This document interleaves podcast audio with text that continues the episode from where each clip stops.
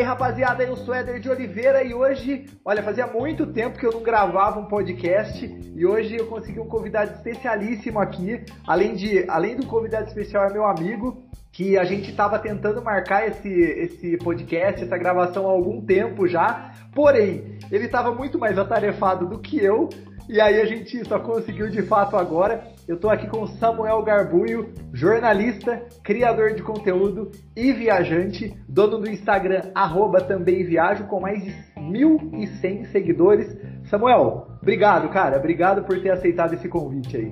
É, eu que agradeço, cara. Obrigado demais por ter me convidado. Realmente você me chamou quando eu estava viajando, né? Ali, acho que por volta de junho, mais ou menos. E a ideia era ter gravado enquanto eu viajava ainda, né? Mas não deu certo. Agora, a ideia de participar de um podcast com você é ser antiga, né, cara? É uma gestação de nove anos, mais ou menos, da época ali da faculdade. Cara, prazerzaço estar aqui. Né? A gente não podia deixar de falar sobre outro assunto, senão filmes de viagens, road movies, né? É, e aí a gente escolheu cada um três filmes e a gente vai bater esse papo e no meio desse bate-papo eu vou fazer também algumas perguntas a respeito da viagem, porque é, apesar de eu ter acompanhado você nesse, nesse trajeto, nesse, enfim, nesses oito meses de viagem, é certamente você tem diversas histórias que, que, óbvio, não entraram no Instagram, né? Então é legal que a gente vai batendo esse papo aí. É, mas antes de qualquer coisa, e antes de falar a respeito dos filmes em si, das nossas escolhas, Cara, como que surgiu a ideia de você de viajar pelo litoral brasileiro?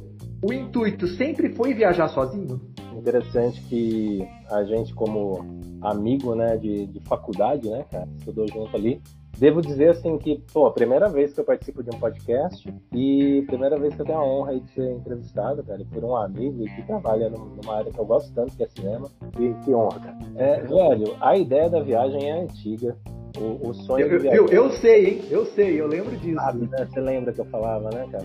E assim, é muito antiga, cara. Eu não sei precisar que idade eu tinha, mas era um sonho, assim, viajar, viajar de mochila, né?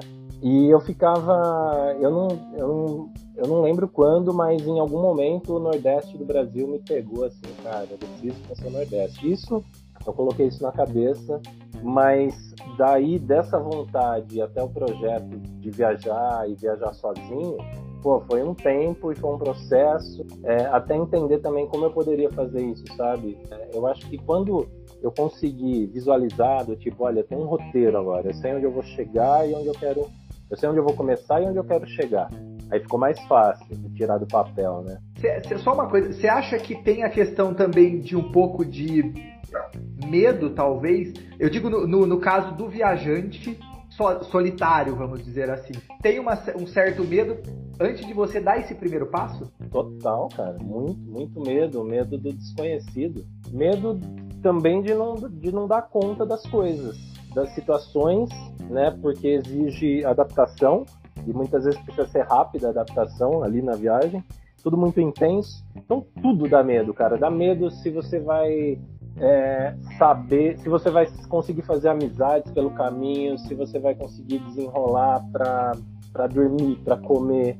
É, violência também é uma coisa que dá medo, tá ligado? Então, sim, envolve muito medo, cara. É, eu ficava pensando, cara, como que eu vou viajar, né? Eu, eu sabia que eu queria viajar, mas e aí eu passei a, a, eu voltei a acompanhar de perto muito muito viajante, perfil, canal de viagem. Então eu ficava naquela, cara, vou a pé, vou de bike, se eu for de carro, aí, pô, se eu tivesse grana eu iria de motorhome. Então várias coisas foram passando pela cabeça até perceber que, cara, o meu estilo vai ser esse daqui e é o que eu consigo fazer nesse momento.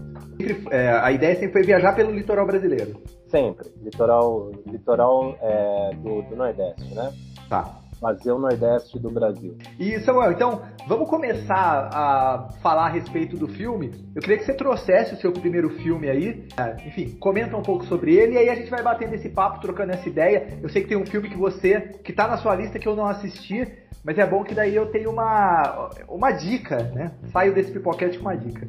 Cara, é o meu primeiro filme aqui, que é um filme, meu filme favorito, não só de viagem, como da vida, assim, cara. É Into the Wild, que é Na Natureza Selvagem. Acho que esse é, esse é o filme favorito da, da maior parte dos viajantes, cara.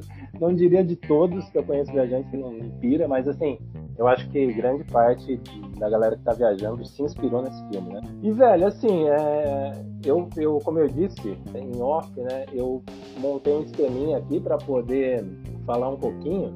Então, basicamente, para quem não conhece, aí eu não sei, acho que a gente não pode dar spoiler, né? Mas enfim, depois de terminar a, a faculdade de jornalismo, o carinha lá, que é o Christopher McCandles, que é, depois ele ficou conhecido como Alex Supertramp, né?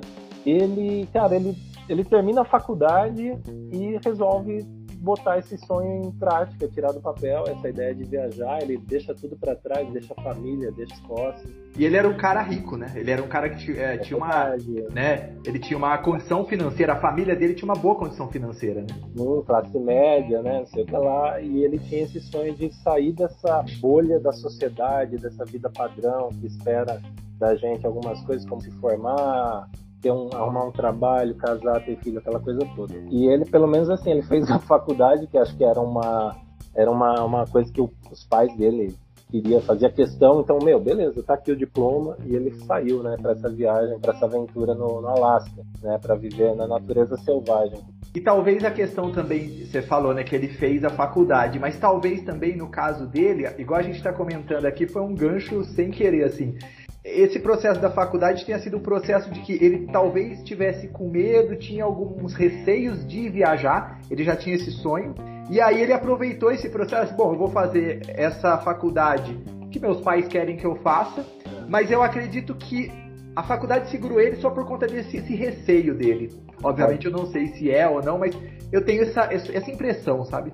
Pode ser também, que ele estava amadurecendo a ideia, né, de, de, de, sair, que ele precisava, sentir que precisava viver isso, pelo menos, ali na, naquele período. É, e, e, é engraçado, é interessante que a história dele divide opiniões, né, cara? O comportamento dele, né, velho? De deixar tudo para trás. Porque, pô, foram, foram dois anos, foram dois anos ali de viagem e a família sem notícia. E, e, não, você tá comentando e é verdade mesmo. Eu até tenho, um, tenho um site aqui que eu acompanho e o cara tá de fato falando, né? Que o cara decide largar tudo porque se cansou do mundo capitalista, daí ele vai viver meio que sem, é, sem uma preparação de fato, né? É. Ele pega as coisas sem uma preparação e vai. É. é. e é o que você falou. Muita gente aponta o dedo nessa questão de, porra, um cara que tinha tudo vai, não sei o quê. Mas, mas, é esse detalhe de que você falou e que talvez até o, o livro e o próprio é, a própria direção do Champagne mostra muito bem isso, que ninguém é igual a ninguém. Todo mundo quer ser livre, quer essa liberdade e cada um faz de um jeito, sabe? A pessoa pode não pegar a mochila e seguir para determinados lugares, como por exemplo você fez, eu não fiz um mochilão, mas eu saí de um local que eu já estava estabelecido, que é aqui em Campinas, fui para Ilhéus, né? Então tem essa, tem essa, essa condição, entre aspas, de liberdade que cada um busca a sua. E é difícil ficar apontando o dedo também, né? É, eu lembro de uma crítica, assim, de alguns colegas sobre ele ter saído de casa e não, não dar mais notícias para a família e de deixar a mãe agoniada, aquela coisa, e como se fosse assim, pô, que moleque cuzão, né, velho? Fez pensando só nele. Mas, cara, você vai viajar porque você tá buscando algo para você, né? Para sua própria existência, para sua vida, né? Eu acho que o, eu acho que a, além do sentimento de liberdade, é uma coisa de, de, conquista, tá ligado? De você saber que você consegue chegar mais longe. Tem, tem vários sentimentos ali envolvidos, superação também, né, cara? Desses medos e, enfim, das, das limitações que a gente tem. Tentar superar, tentar enfrentar isso. Então acho que é um pouquinho disso tudo, sabe? Igual você estava comentando, né? Você é muito mais do que eu, claro, mas eu nunca tinha morado sozinho. E, de fato, eu fui para Ilhéus, conheci a Sabrina, que é a minha atual esposa, e eu fui para lá, mas eu nunca tinha morado sozinho. Eu falei, eu vou ficar esses primeiros meses, vou alugar uma kitnet e morar sozinho. É. O que eu quero dizer com isso? Da mesma forma que eu hoje sou uma pessoa melhor por conta dessa experiência, eu tenho certeza que você, nas suas experiências, e aliás, muito mais do que eu nesse caso, você voltou para a sua cidade natal, para Valinhos, outra pessoa. É, eu, eu ainda estou digerindo tá ligado? Porque a gente volta e a gente encontra a mesma coisa que a gente deixou. E é a gente que mudou ali, mas ainda tá entendendo, né, cara? E, ah, eu diria que é uma, uma baita experiência. Acho que foi a maior experiência, a coisa mais legal. É, e assim, é uma, é uma parada, né, cara, de quando você viaja assim, sozinho, você tá indo também em busca de se conhecer melhor, né? Tem até uma coisa que eu deixei aqui que é assim, é, é, você tá buscando por um significado maior na própria vida. Sabe? De repente você tá. Eu acho que muita gente começa a viajar Éder, tá ali num momento que não tá encontrando mais sentido que tá fazendo, no dia a dia e tal. E é como se fosse uma mudança radical, né? Então, querendo ou não, também a sua mudança para Ilhéus, viver um pouco ali, não sei quanto tempo você ficou ali na. Dois anos. Ah, na kitnet? É. Não, não na kitnet. É, ao todo em Ilhéus, dois anos. E na kitnet? Deu. Deve ter dado quase um ano. Pois é.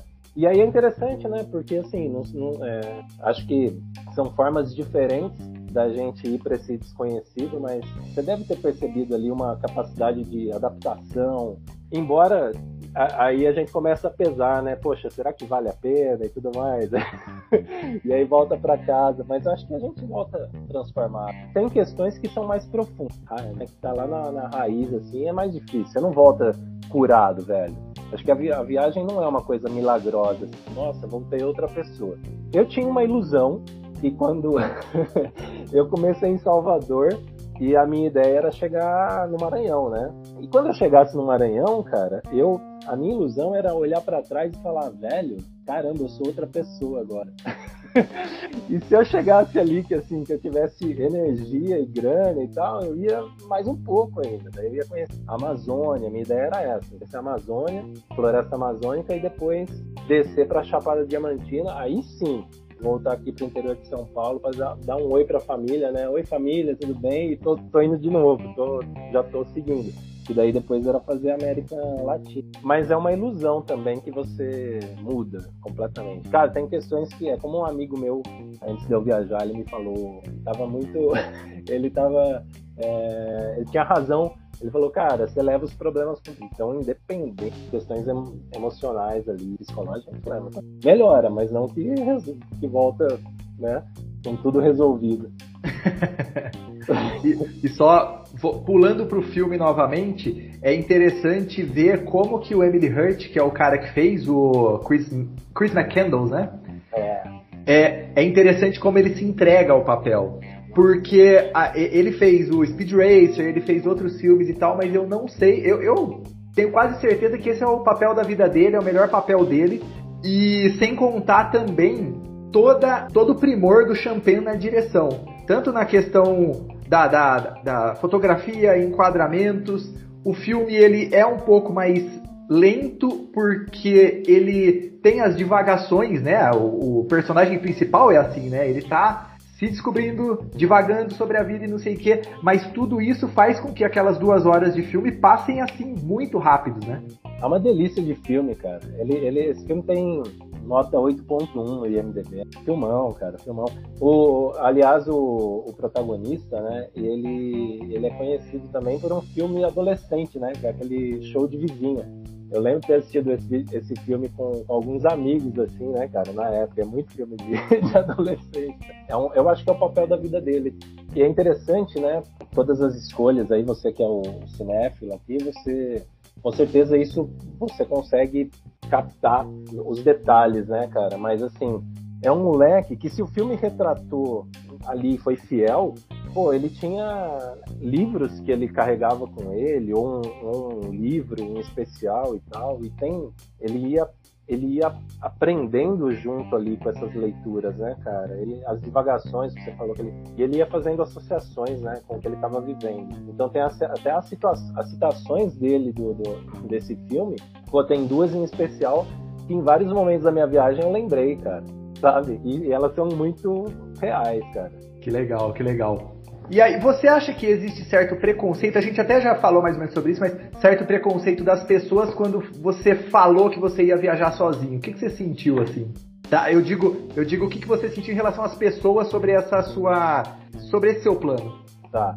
Eu acho que preocupação, mais do conceito. Algumas pessoas demonstraram preocupação. Eu estava num momento fragilizado, né? Tinha adoecido e, pô, tudo assim, burnout, depressão, crise de ansiedade, tudo isso assim me pegou no final de, de 2022. Depois de passar por aquela pandemia maluca, né, velho? É, velho, depois disso ainda, assim, o, a, a, situação profissional, ela piorou demais, assim, então o ambiente que eu, que eu tava ali, infelizmente.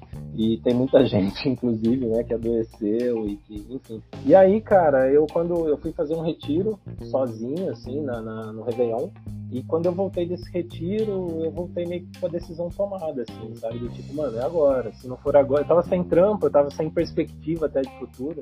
E eu tava morando sozinho, né? Mas eu virei pros meus pais e falei: olha, eu tô, tô sem trabalho, tô sem perspectiva de futuro, sem trabalho formal, né? Tava fazendo fila. Tô sem mulher e tal, tenho uma vontade de, de viajar, um pouquinho de dinheiro, é agora. Se não for agora, não faço mais. Mas eu acho que preocupação. A minha irmã, por exemplo, ela, ela comentou: pô, mas você tá no momento fragilizado. E a viagem, cara, a viagem é, é, é bronca o negócio. Não né? são só flores, né? Não, velho, na, na real eu acho que, pô, fica ali meio a meio, assim. É muito legal. Tem, tem um monte de coisa legal, mas tem muita coisa difícil, muito perrengue, cara, vários desafios. Mas, e, e realmente, se, você tá fragilizado, isso vai te impactar de outra forma na, na viagem. Mas a viagem fortalece também, né?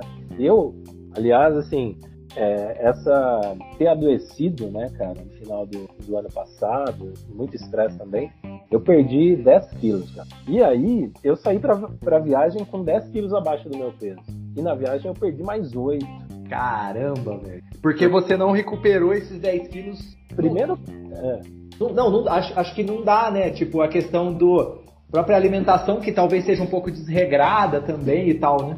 Total, total. Assim, cara, que nem uma coisa que agora eu tô, tô na casa dos meus pais nesse momento, enquanto a, a vida não, não, não se abre aí pra continuação do que vai ser e tal. E agora sim, comendo bem e comendo a, até ficar satisfeito, cara. É muito bizarro, mas assim, não é que você. Pô, não é que você passa fome, cara, mas você come menos do que você gostaria em algumas situações, ou por uma questão de bom senso, ou porque não tem mesmo, assim, você de repente não conseguiu se organizar pelo lugar que você estava e tal. Então, sim, é, alimentação é um ponto, andar pra caramba, porque. É. Não, eu vi que você andou de uma cidade para outra 15 quilômetros, foi isso? É, 15 foi de, do, do de Maceió até, até a Ilha da Croa, que é em Barra de Santo, Barra de Santo Antônio. Aí deu 15. Pô, mais Mas... de 3 horas andando. É, mano, deu 3 horas. Só que depois eu fiz mais mais 7 km até Milagres. Então deu 22 num dia, mano. Mas assim, é, é um tesão, cara.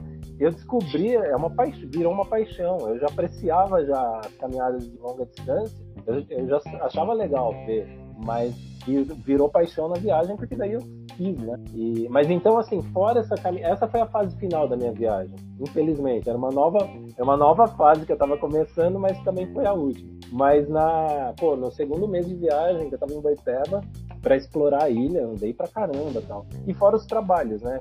Também fiz trabalhos assim, pesados de jardinagem. Então isso, isso me deixava mais forte, mas ao mesmo tempo também fazia eu perder bastante peso, bastante peso. Eu lembro que, que, quando eu saí da Gamboa do Morro, cara, fiz um trampo lá dentro de jardinagem durante três semanas. Eu saí mais forte, a mochila tava mais leve, na hora que eu botei ela nas costas. Só que eu tava também tinha perdido peso. A balança não, não, nunca equilibrava, assim. A conta não fechava, cara, não fechava. E eu ficava pensando, mano, o que está acontecendo? Aí tem a questão também que a gente vai ficando mais velho e é mais difícil é, fa... é, é. E antes de voltar a falar a respeito do, do, do filme, enfim, eu falar sobre o meu primeiro filme, a questão de sono, como é que é? Você conseguia, tipo, descansar, que normalmente 6, 7 horas mais ou menos, 8 horas era o ideal, mas 6 horas pelo menos dormir assim. Você conseguia ter esse descanso mesmo? É, mais ou menos, cara. Eu nunca fui bom para dormir, assim. Eu tenho uma dificuldade, é muito, acho que é ansiedade, dificuldade de dormir cedo. Então, de, por padrão, dormia à tarde e alguns trabalhos ali precisava acordar cedo. Então, muitas vezes eu não, não sentia que eu estava descansado, sabe? E isso Aí teve fases, teve fase da viagem que eu é, dava insônia, ia dormir duas da manhã, aí comprometi o outro dia. Essa foi uma parte complicada. Isso foi, foi, foi difícil lidar com isso, cara. Não foi, não consegui virar uma chavinha, ah, vou ter que ser outro Samuel agora. Um Samuel que dorme bem, que dorme direito. Putz. E depois é, é, igual o cara tá, o seu amigo falou, né? Tipo, você leva, não tem como, você leva os problemas ou enfim, as dificuldades e as facilidades que você tem com você pra viagem, né? Porque É isso, né? Exato. O que, o que é legal é que você descobre que, caramba, cara, eu consigo me adaptar. Era uma coisa que eu pensava, pô, acho que eu não vou dar conta de me adaptar. Mas aí você descobre que você consegue. Você, você dorme com luz na cara, você dorme num ambiente que tem mofo, você dorme num lugar que tem pessoas. Então, é, uma cama menor que o meu tamanho, né? Eu tenho pô, quase 1,90. E aí dormir em lugares que a cama era menor que o meu tamanho. É, não é difícil, né, cara? Caramba. Fiz essa. Eu escolhi esse, eu ia. Eu até fui. Era outro. Mas eu escolhi esse aqui, na verdade, para eu falar em primeiro. É. Porque eu acho que ele tem uma certa ligação com na natureza, na natureza selvagem, que é o Capitão Fantástico. É esse. Você, já, você assistiu? Eu assisti, mas faz tempo.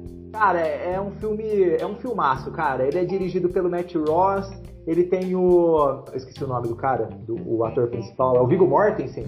Viggo Mortensen como protagonista. Ele é o pai de seis crianças e aí ele decide criar o filho dele, os filhos, né? Numa floresta lá em Washington.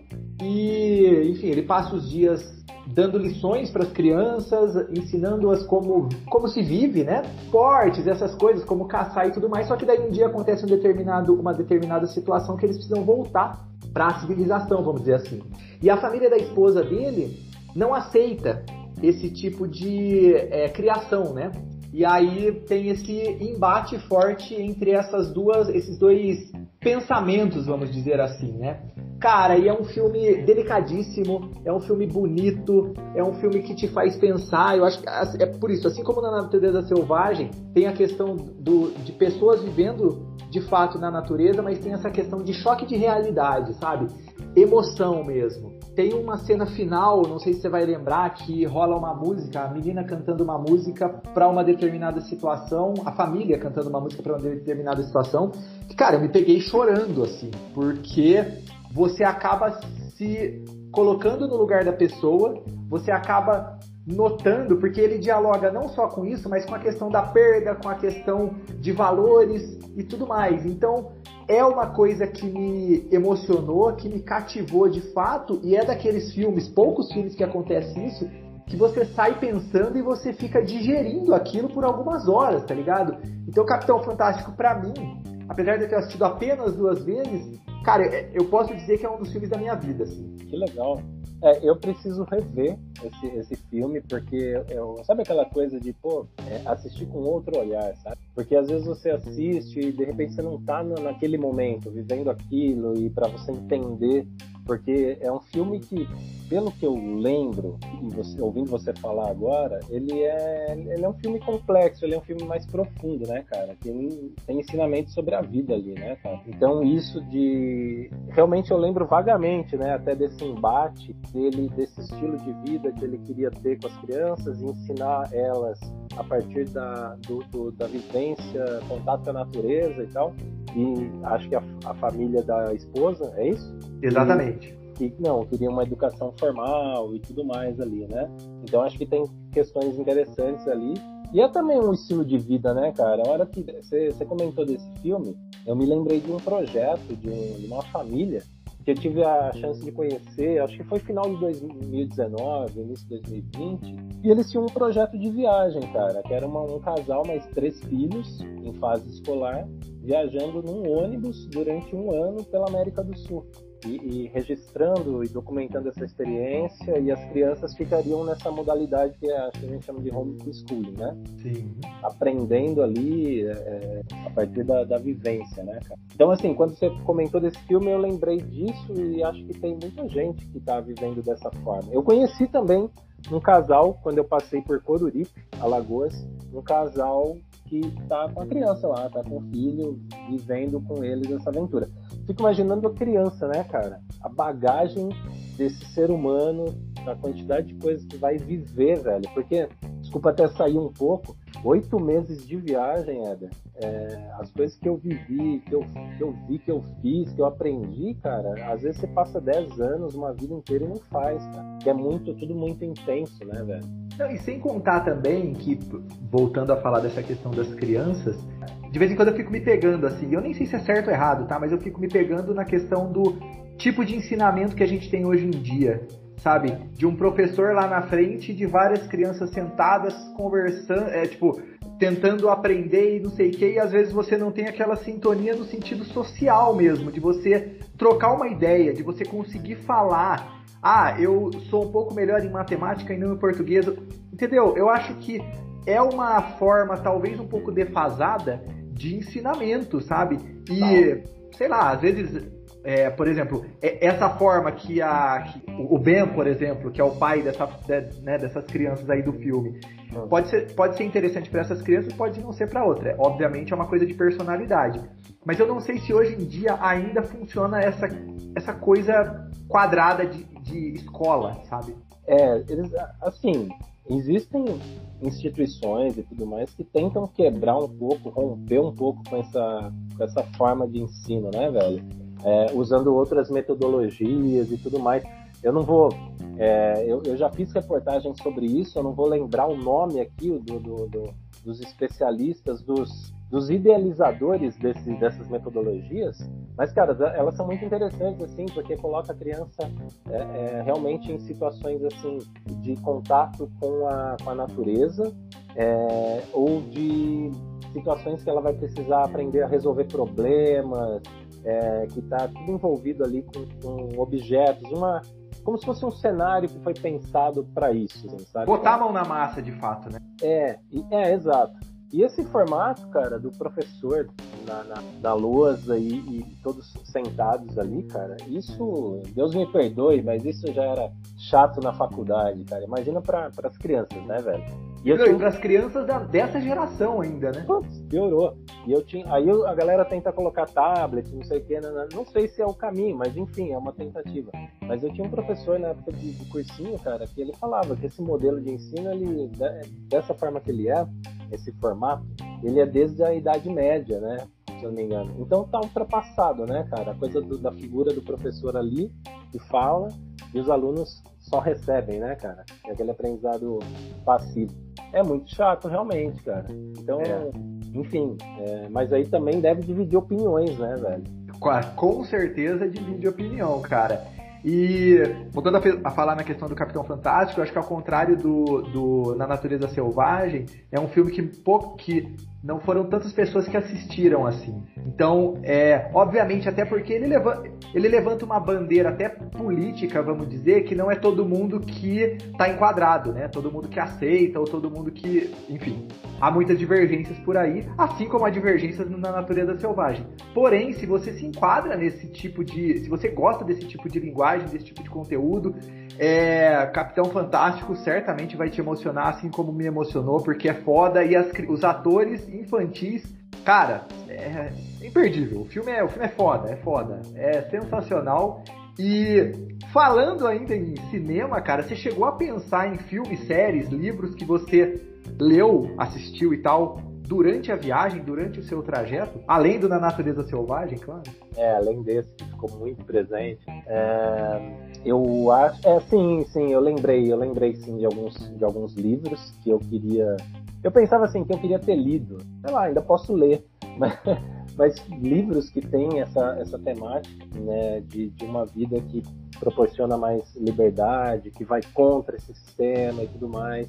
Teve um livro que eu tive contato na viagem que chama Arembep, não é Arembep, é, acho que é Aldeia do Mundo, que é Aldeia Hippie, tem Arembep, e é um livro também que fala de uma época, né, cara, e também de uma proposta de se viver de uma outra forma. Né? E também é, é, muita gente, é o que você falou, essa questão, é, ela esbarra em questões sociais, políticas, que as pessoas torcem o nariz, né, cara, muita gente discorda. É, de filme, deixa eu ver se tem mais coisas, lembrei. Hum, ou série, né? Você falou também, né? Isso, é que tinha ali uma temática. Você fala uma temática de viagem ou não? Isso, é. Ou, enfim, outro filme que nem tem uma temática de viagem que você falou, puta que pariu, ó, interessante, lembrei por conta dessa passagem aqui, sei lá, por conta de alguma coisa assim. Porque eu acho. Eu, vou dar um spoilerzinho aqui, que, por exemplo, o próprio Central do Brasil, principalmente nessas, nesses locais que você passou, cidades pequenas e tudo mais, talvez tenha passado um pouco pela sua cabeça, sei lá. Entendo, entendo. É, esse não é um filme tão presente assim na minha, na minha memória afetiva, digamos assim. Né? Mas é o que eu, você vai falar depois, a gente vai falar depois dele, mas eu acho que ele tem um pouco de a ver com rodoviária e, né? Essas pessoas que estão chegando e partindo e, né, e tudo mais. É interessante, eu, eu não me lembrei dele, mas eu vivi uma situação desse tipo, de, de rodoviária, de amizade, assim. Depois eu conto mais detalhes, é bem interessante. Mas eu não lembro, cara, agora de outro filme ou série que eu tenha feito essa associação direta, assim, do tipo, eu estava vivendo muito ali meus sentimentos, pensamentos ali, e eu acho que eu tentava, e quando eu sentava para fazer sobre isso, era muito do que, do que eu sentia mesmo. Né? É, não teve tanto paralelo assim que eu consegui traçar, sabe? É, falando nisso, você fez. É, até comentou a respeito de que tinha um amigo e não sei o que que fazia a exploração urbana naquele é, hum. hotel, né? era um antigo um resort, um hotel de luxo. E é, eu, eu, eu, eu, é, eu fiz lá né, as explorações urbanas e tal, em mais de um lugar e não sei o quê. E diz para mim, qual foi a sensação, cara, de você ter ido lá sozinho, visto um. Cara, coisas abandonadas são. É, muita gente pode estranhar, falar, nossa, mas é uma vibe inacreditável, né? É, cara, é, dá uma mistura. Tanto que o, o, o, vídeo que eu fiz desse, desse local tem uma música meio dramática, né, cara? Porque passa uma vibe de, de bad, assim, né? De uma tristeza, assim, caramba, mano, olha a situação que ficou esse lugar. Aqui, um dia, pessoas trabalharam, pessoas, pessoas foram felizes e tudo mais, e aí você vê o lugar em ruína, ruínas, assim, cacos de vidro, de telha, tudo, né, cara? Morcegos, né? Morcegos. Então, assim, cara, foi uma. Eu, pô, foi uma experiência muito massa, velho. Eu é, adorei fazer aquilo. E no dia que eu fui conhecer aquele. que eu entrei mesmo, assim, pra filmar e tal, eu falei, não, mano. Eu, eu fui ali com alguns colegas. A gente foi fazer uma trilha pelo mangue e chegou até ali. Então aí eu me deparei com aquilo e falei, caramba, velho, olha que, que loucura né? Piscina. É um cenário meio The Last of Us, né? Meio apocalíptico e tal. Eu falei, pô, mano, isso aqui vira muito conteúdo, né, cara? De gravar esses espaços, esses lugares, tudo em ruínas, tudo deteriorado, escuro. Só que aí, eu vou, quando eu voltei para gravar, eu voltei sozinho. E tem, e tem escadas, né, velho, ali que você consegue explorar o espaço. E tem um lugar mais no fundo mesmo, que tem uns morcegos morando ali, né? então, pô, eu não tive coragem de ir até o final do corredor, cara. Até porque quando você. É aquela coisa, tá sozinho. É, tinha um corredor, cara, que eu parei assim, botei a câmera, deixei o celular paradinho para ver os, os fui andando devagar para cap, capturar os morcegos. E porque qualquer barulhinho ali, né, meu? É, mas era um corredor escuro, Éder, que não, não tive moral de chegar até o final e dobrar, virar esquina. Pô, lembra um Resident Evil ali, não dá, velho. Você sabe que. Não, depois, depois que você comentou isso e tudo mais, eu cheguei a assistir um filme de terror, claro, que tinha essa pegada de exploração urbana. É um filme, cara, acho que é coreano, se não me falha a memória.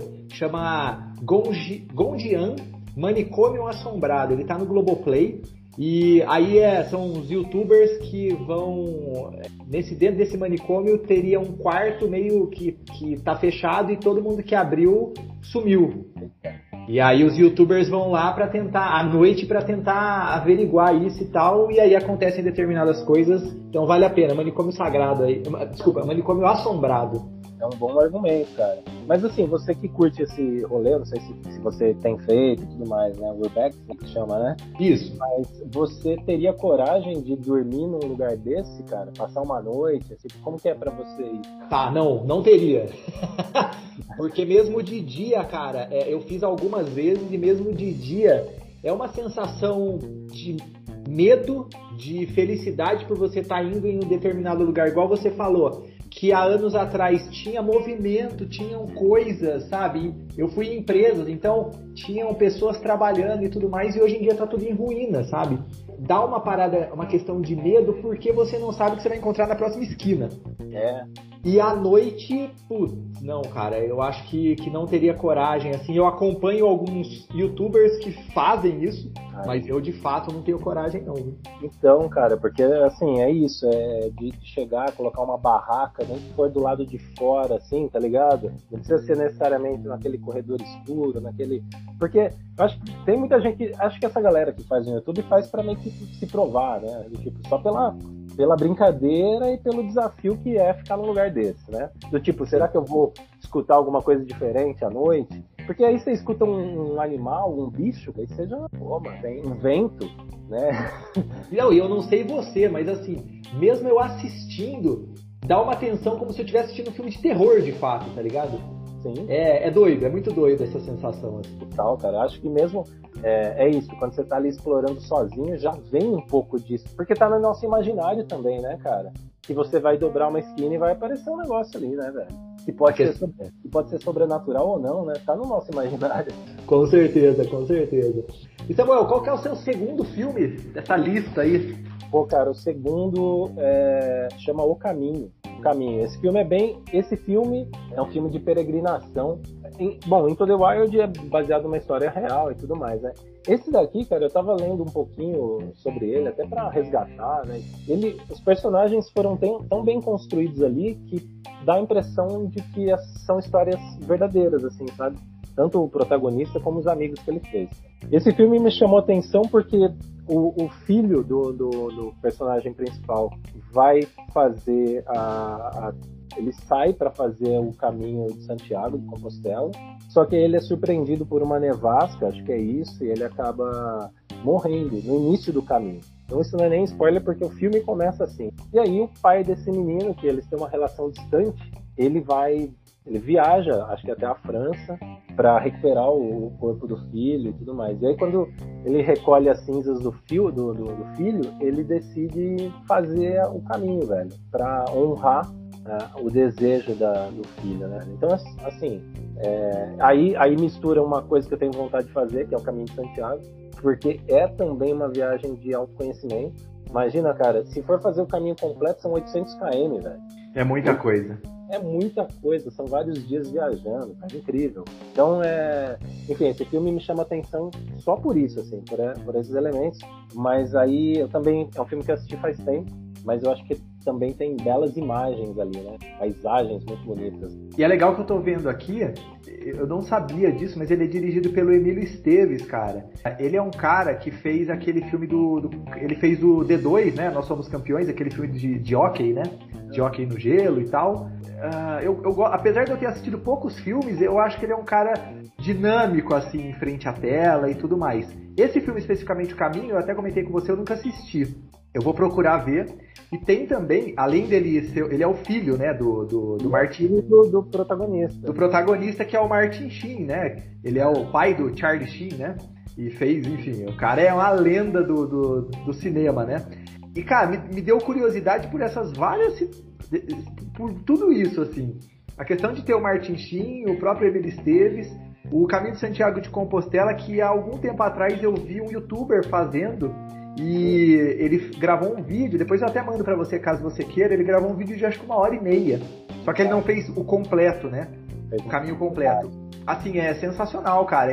Ele falou essa questão de autoconhecimento, essa questão de que como todas. É, é, o caminho é muito conhecido, as pessoas que moram naquele, naqueles arredores, eles já têm essa, essa coisa de ajudar, né? Então, eles deixam frutas em determinados lugares para os peregrinos passarem e comer. Tem fontes com né, de água e tudo mais para você encher sua garrafinha. Viagens em si são independentes se você vai viajar 800 quilômetros ou se você vai viajar, sei lá, para cidade vizinha de bicicleta. É uma parada de autoconhecimento muito grande, né? Eu comento com os amigos meus que normalmente de sábado a gente faz uma pedalada e tal, e dá a impressão de que a gente vai para determinados lugares de Hortolândia, que é a cidade onde eu tô morando agora, que nem parece Hortolândia, porque é muito verde, é, plantações de eucalipto e não sei o que, e a questão de você ter, de, de, desse companheirismo de outras pessoas que fazem o mesmo esquema que você, sabe? Sim, cara, sim. Não, e, e assim, o Brasil é muito grande, né, cara? Então cê, é isso, você vai para um lugar, você descobre, assim, né? E você vê, você deu um exemplo de uma cidade pequena, né? Eu, quando eu cheguei em Salvador, cara, eu tinha uma ingenuidade, cara, de achar que do, do aeroporto eu conseguiria. Ah, assim que eu chegar, acho que eu vou dar uma esticadinha no, no Pelourinho. Cara, é um absurdo de, de longe, de, de grande, assim, não tem como. Mas é. Acho que a, a viagem, quando ela é. Esse é um exemplo de viagem também, né? De esse, essa, esse deslocamento, as travessias, né, cara? Você ir para pedalando até uma outra cidade, acho barato isso também. Mas as viagens, principalmente essas de longa duração, cara, eu acho que elas são muito assim, uma ideia de, de busca por propósito.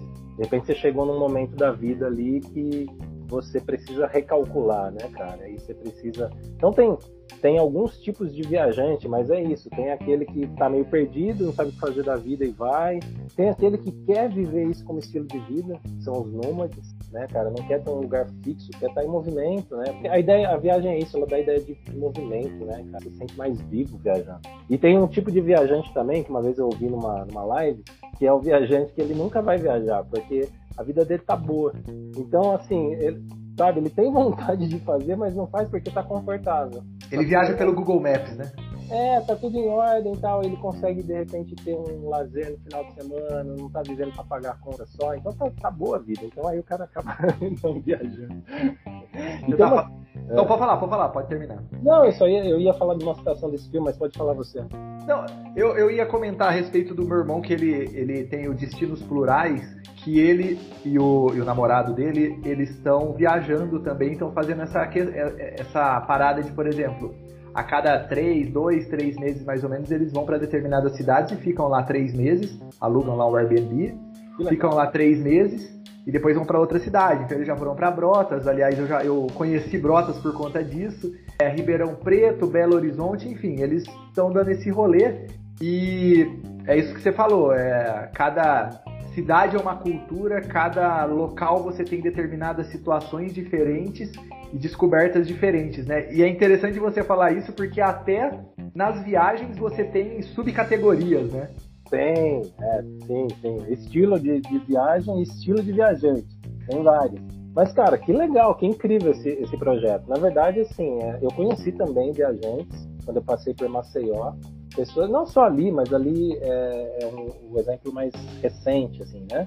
De dois nômades, cara. Eles trabalhavam, acho que um deles com programação e o outro com alguma área também ali, de, nesse que, que, sei lá, o cara só precisa do, do, computador ali, não sei se ele era designer, alguma coisa assim. E aí os caras pegavam o Airbnb.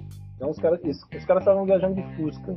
Então eles, é, eles pegavam os lugares assim, Airbnb, passavam um mês num lugar. Então é até legal porque tem, aí tem dois pontos, né, Eder? Você tem mais tempo de explorar um mês, porém você tem uma carga horária para cumprir do trabalho. Então não é que assim, eu acho que daí é uma, realmente é uma outra coisa, né, cara? É um outro estilo completamente diferente, né, cara? A diferença que eu fiz, por exemplo, não, eu tô fui fazendo um freela ou outro, mas o grande parte do meu tempo era dedicado ao projeto, à viagem. E essa galera não, eles ali eles conciliam a vida normal, que seria em qualquer lugar, com o lugar que eles estão que é novo.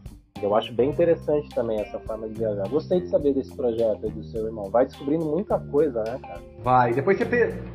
Não só você, mas, enfim, as pessoas que estão ouvindo, destinos plurais aí no Instagram. É, no Instagram lá. Eu ia perguntar, ah, eu ia perguntar uma coisa para você que no final da viagem você passou um perrengue muito grande, né, velho? Muito grande mesmo. Eu vi, caralho, velho, que perrengue doido. É, e aí você acha que tem, é, você acha não, né?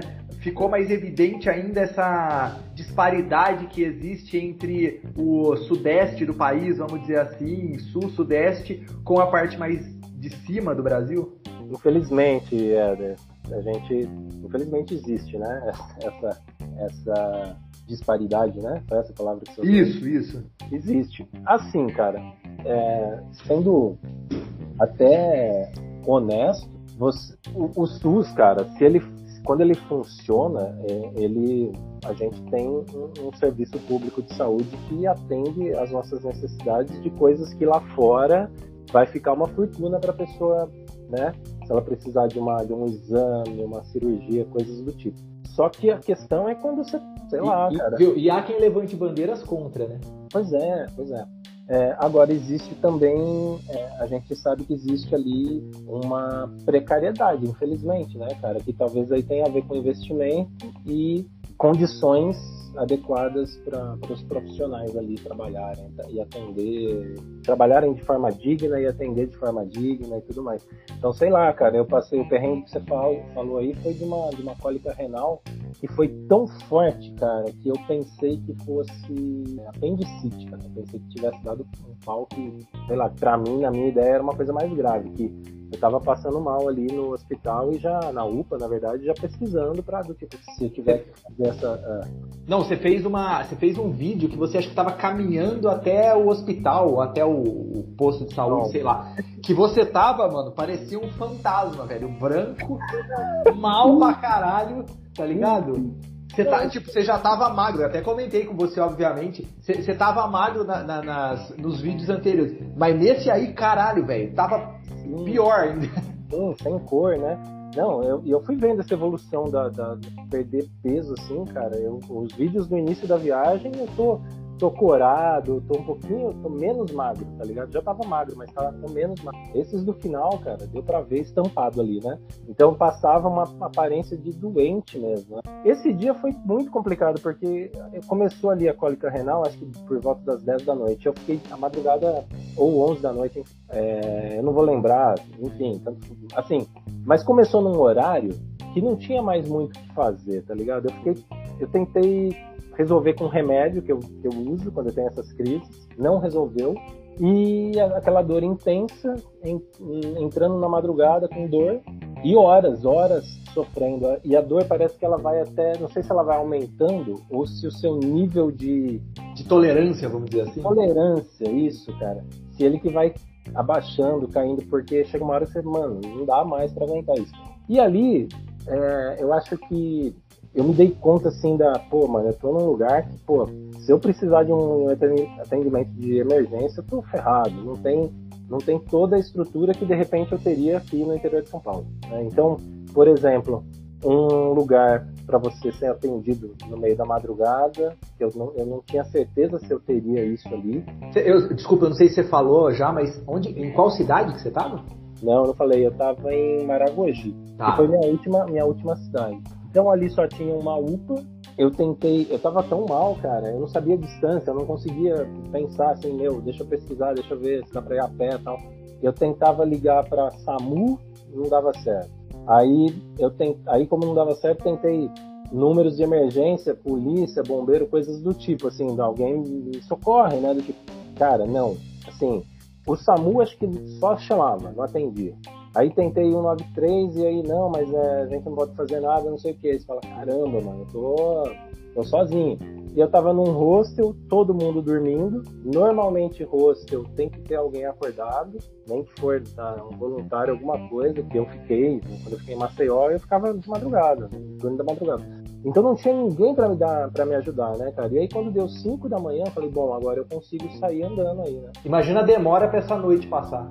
Demais, porque eu não ia sair andando três da manhã, né, cara? Eu não sabia. Então, cinco da manhã, daí foi mais ou menos ali, cinco, cinco e meia que eu fui, fiz esse vídeo caminhando e fui até a UPA, cara. Só que daí é isso, Éder. Chega nessa UPA, mas isso não, isso não muda muito, independente do Nordeste, você tá em qualquer estado do Nordeste ou aqui no, no Sudeste, né? Você não vai ter toda a estrutura que você precisa. Aí eu fui mandado para um hospital de alta complexidade. Só que aí chega no hospital, a máquina de, do exame que eu precisava fazer estava quebrada, estava em manutenção. Mas lá, meu, entendeu? Então tem a questão, o SUS, ele, ele, é um serviço que a gente tem que realmente valorizar, né? Mas ele tem que funcionar. Sim. Nesses né? momentos de, de, emergência, porque eu não sabia o que eu tinha, cara. Eu tava muito apavorado. Assim. Ficou o dia inteiro, então, no hospital? Eu passei o dia no hospital. Eu fui embora por volta das quatro e poucas, acho que era. Caramba. Que eu tinha que esperar sair o resultado, porque demorou para a máquina ficar pronta. Acho que era uma máquina de ressonância, não lembro agora. Mas aí até saiu o resultado, depois do exame de sangue também, não sei o quê, pra ter alta e ir embora tranquilo, foi o dia todo. E eu já pensando assim, mano, se eu tiver que ser operado aqui, meu Deus, sabe, cara? O meu, meu pensamento é, preciso voltar pra, pra minha cidade, porque daí você tem aquilo de estar no, num ambiente que você conhece, né? É, é. Você acha que. Você acha não? Esse talvez tenha sido o maior problema que você enfrentou é, durante esses oito meses, assim? Esse é o. Esse eu acho que é o, o, campeão, assim, Mas tem um que, que tá muito próximo, que é quando eu tive a intoxicação alimentar. Esse eu não lembro. É, eu tava, foi em Penedo, cara. E, pô, infelizmente foi num, num, lugar que eu tava com um parceiro lá e, e aí foi num café da manhã, fiquei com alguma coisa ali. E no meio do dia começou a, comecei a perceber que eu tava esquisito, e aí foi vômito, aquela coisa toda. Passei, sabe, de você acordar suando frio, tremendo, E falei, meu Deus, mano, e tal. E aí eu me dei conta, né, do que estava acontecendo. E aí, cara, eu, eu me liguei que eu tinha, que eu tinha sido intoxicado, assim. Né? E aí eu, eu fiquei uns três dias à base de água de coco e demorou muito para recuperar, cara. Na verdade, até hoje não recuperou, porque eu sempre fui de comer de tudo e nunca deu problema. Misturar tudo, assim, também nunca deu pau. Mas o meu estômago, depois disso, ele ficou meio fra fragilizado, meio frágil, ficou meio debilitado, ficou sensível, seria a palavra. De você não poder enfim, misturar determinadas coisas ou não comer, de, ah, não posso comer é, determinada ou... coisa à noite, sei lá. Exato, de misturar alguma coisa ou de alguma coisa ali que o estômago está sensível e vai ficar um incômodo quando você come ou toma determinadas coisas. Eu nunca tive isso, tá ligado? Então acho que isso é um reflexo dessa, dessa intoxicação aí, cara. Um, essa intoxicação ainda na viagem, um mês que eu já tinha passado por ela, eu voltei a passar mal. Entendi. Viu, e saindo, e saindo da, dessa fase ruim, vamos pra fase boa, pelo amor de Deus. Qual foi. Quais foram então os episódios que você fala, cara, foi por é por isso que eu tô aqui, tá ligado? É por isso que eu saí de casa e tô aqui, sabe? Eu acho que chegar em lugares que eu sonhava, paisagens assim, que estava na imaginação, que estava assim, que eu tinha só é, eu conhecia só pela tela, né, da TV. Do... Chegar nesses lugares, acho que é uma das coisas mais legais, né, que é esse sentimento de conquista. E para mim, acho que o lugar que simboliza mais isso é quando eu vi o São Francisco pela primeira vez. Assim. Tinha muita vontade de conhecer o Rio São Francisco. E quando eu chego em Piranhas, que eu, que eu vejo ele de longe assim, eu falei, caramba, cheguei. Porque foi toda um, uma trajetória para chegar. Tipo, não foi. É isso, eu acho. Isso que eu acho que isso que valorizou tanto essa chegada foi ter passado por muitas, por vários, foram ali quatro meses mais ou menos de viagem, passando por vários povoados. Então, quando eu chego ali nesse lugar, eu já vi, tinha vivido muita coisa. Né? E os povoados, Éder, acho que pô, conhecer de ver de perto o, o, Brasil como é mesmo, o Brasil profundo, né? As belezas, mais mazelas, acho que isso é, é muito enriquecedor. As paisagens que a gente tem. Eu conheci o lado B da Bahia, né? Eu, eu, eu, descobri na viagem que eu tava fazendo lado B. Eu sabia que tinha isso de lado B da Bahia. Né? E aí, que era é o litoral norte, é menos conhecido, mas tem lugares incríveis ali, né? Fiz muitas caminhadas. Eu acho que esse sentimento de, mano, tô aqui, cara. Vira e mexe caiu uma ficha assim, olha onde eu tô, cara. E aí, seja colando um adesivo numa placa de estrada, sabe? Essas coisas. Pegando uma, uma carona, ou enfim, cara. Então, e as paisagens. Mas uma coisa que vinha também muito era, pô, queria, queria que alguém estivesse vivendo isso comigo. Queria ser um amigo que fosse, mas compartilhar aquilo, sabe? Aqueles ah. lugares. Ah, e... Você acha que a questão, mesmo que você fez, obviamente, várias. conheceu várias pessoas e tal, em um determinado ponto da viagem a solidão pega um pouco. Demais. Tem, tem cinco coisas que pegam, cara, ou pelo menos pegou para mim, que é grana, é saúde, cansaço, solidão e saudade. Várias coisas. Então, ou seja, aquilo que a gente tava falando, nem tudo são flores, tem bastante coisa é, difícil, mas ao mesmo tempo a gente sai fortalecido. Então, é, acho que você perguntou se a solidão é o pior, né? Eu nem sei dizer qual que é o pior, cara. Todos eles, se tiver muito. Pô, ah, não tem mais dinheiro pô, acabou a viagem, meio que, tá ligado? Ah, tô sem saúde, não tem viagem.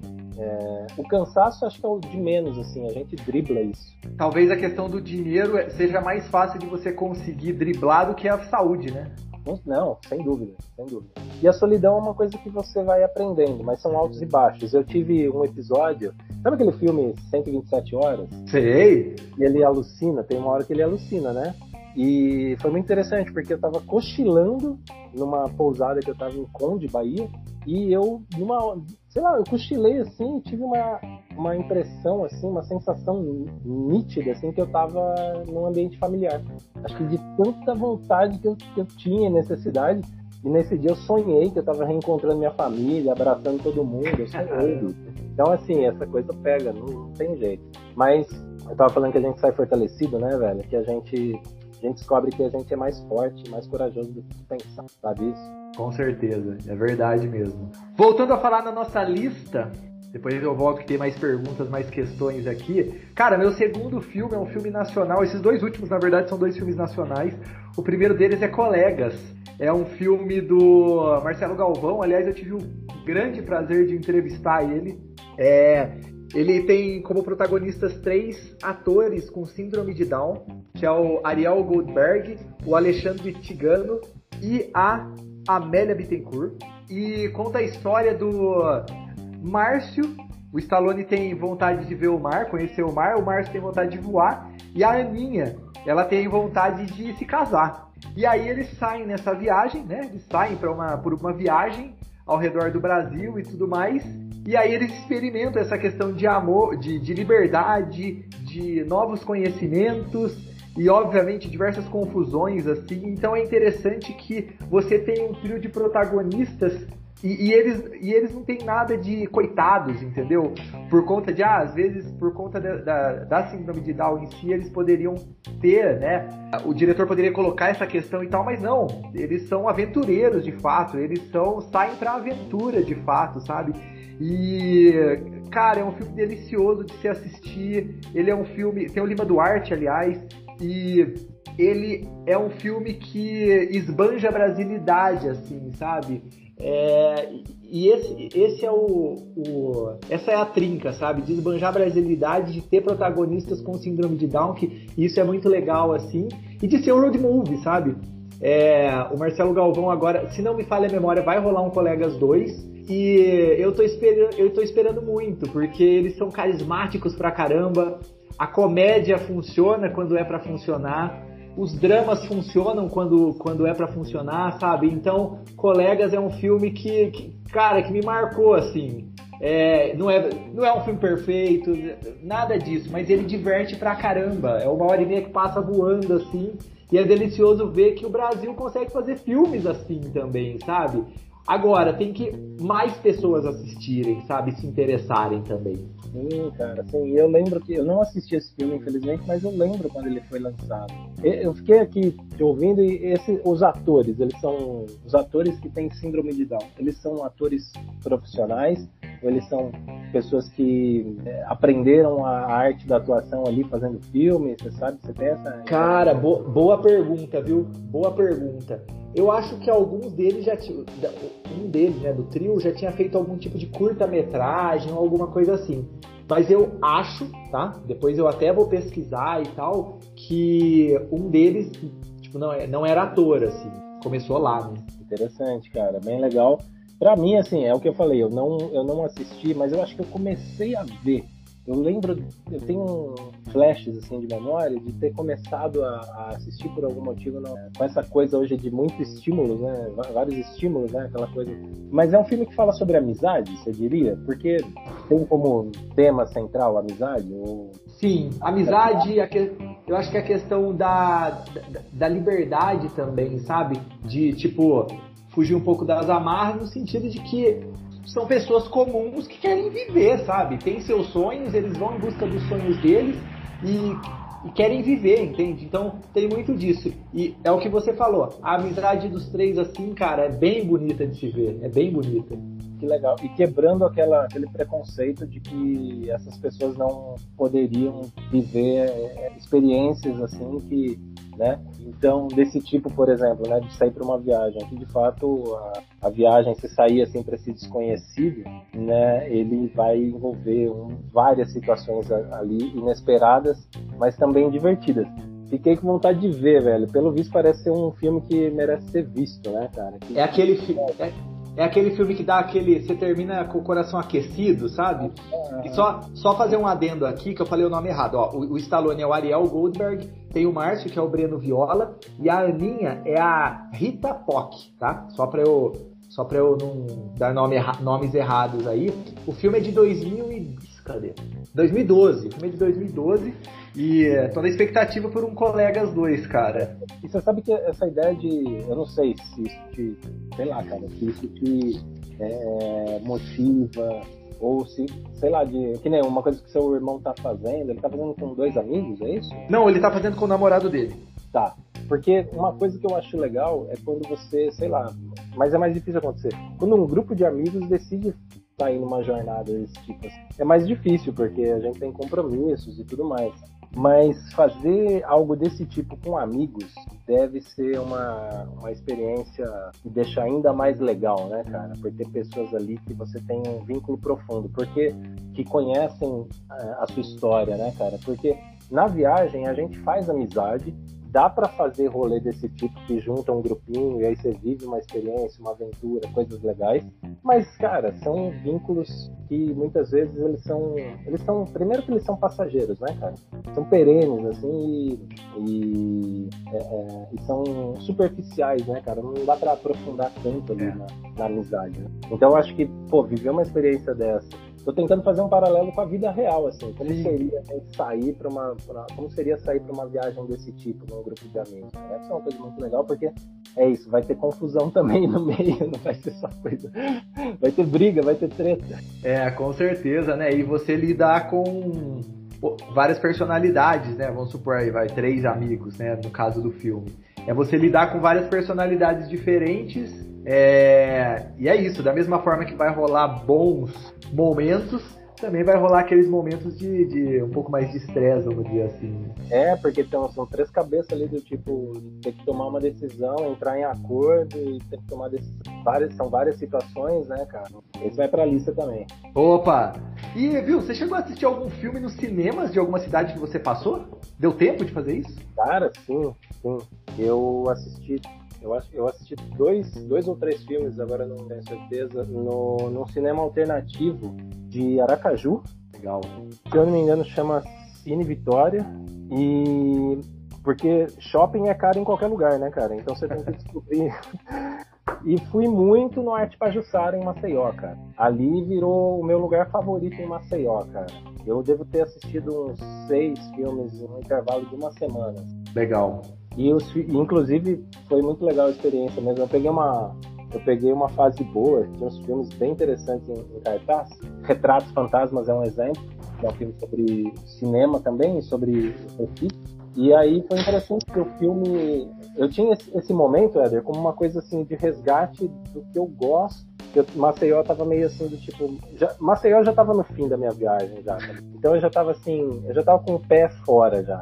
E aí eu ficava tentando resgatar quem eu sou. Não queria, não queria sair, né?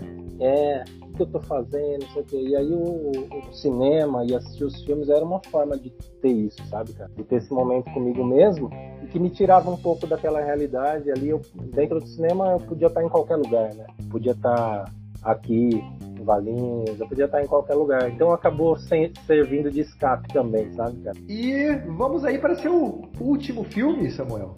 Cara, chama Livre. Assistiu esse? Opa, muito. Com a Reese Witherspoon. Isso. É, filme também baseado. Esse, esse é uma adaptação de um livro, né? Que é também é um livro autobiográfico, então é um filme baseado em fatos reais, né? E é uma caminhada, cara. De novo, filme de peregrinação, por isso que eu gostei desse filme também. Pelo que eu pesquisei, assim, ela caminha ali cerca de 1.700 quilômetros. Cara. É, e ela. E, e é, vou dar um leve spoiler, mas ela acaba que o trajeto dela seria maior ainda, né? Cara, não sei. Mas assim, se for pegar o, o, trajeto, a extensão completa dessa, dessa trilha, é muita coisa, né? Ela fez ali mais ou menos um quarto. É, é muita coisa. Porra. Nossa, é grande demais. Ela é na costa oeste dos Estados Unidos, né? E ela fez, é isso, de novo, é aquilo de ir em busca de si mesmo ou de curar alguma ferida, né? Uma coisa que deu ruim na vida. Ela, ela teve, ela tinha a questão de que ela era viciada em droga, daí o casamento dela acabou, né?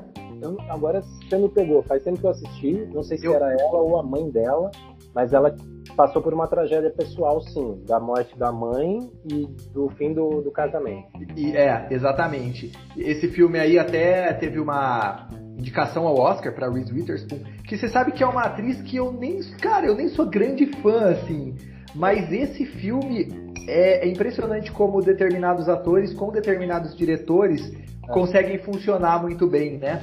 É ela, ela consegue funcionar muito bem com o diretor que é o Jean-Marc, acho que é Vali, o nome dele. Cara, realmente é um filmão assim que eu assisti por conta do Oscar, sabia de nada, não dava muita coisa pro filme, mas me surpreendeu, viu? Cara, eu, eu gosto desse filme, é, de novo, porque tem a temática da viagem e da, e da caminhada de longa distância. Porque é aquilo, né? Você, pô, como assim? Você vê a capa já, você vai pela capa, o nome e tal, aí você dá uma olhada na sinopse, caramba, né, cara?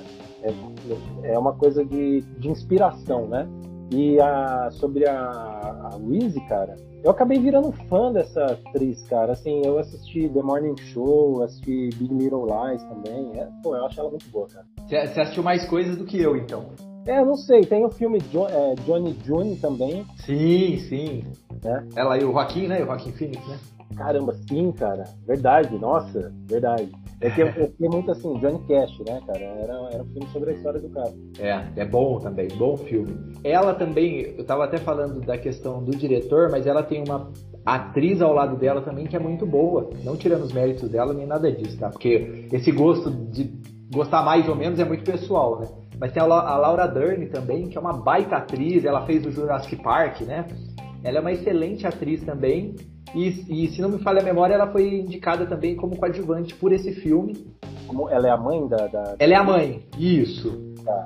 É, uma... é um papel muito bom, realmente. Muito um bom. Papel, é um papel assim que tem uma. Foi, assim, é, você, de novo, você é o cinéfilo aqui, mas assim, é você que sabe fazer a crítica mas tem uma o, o, foi um personagem que teve o psicológico bem construído, né? Não é? Dá para dizer isso? Com certeza, com certeza, porque ela acaba complementando a, a personalidade ou enfim o, esse essa saga da filha, né? É, é ela acaba é aquilo, é, é que nem num jogo de futebol quando você tem dois times muito bons e aí você tem uma vitória, o time é bom, o que ganhou, a vitória dele acaba sendo ganha, ganha mais valor ainda, né, cara? É, é, Exato.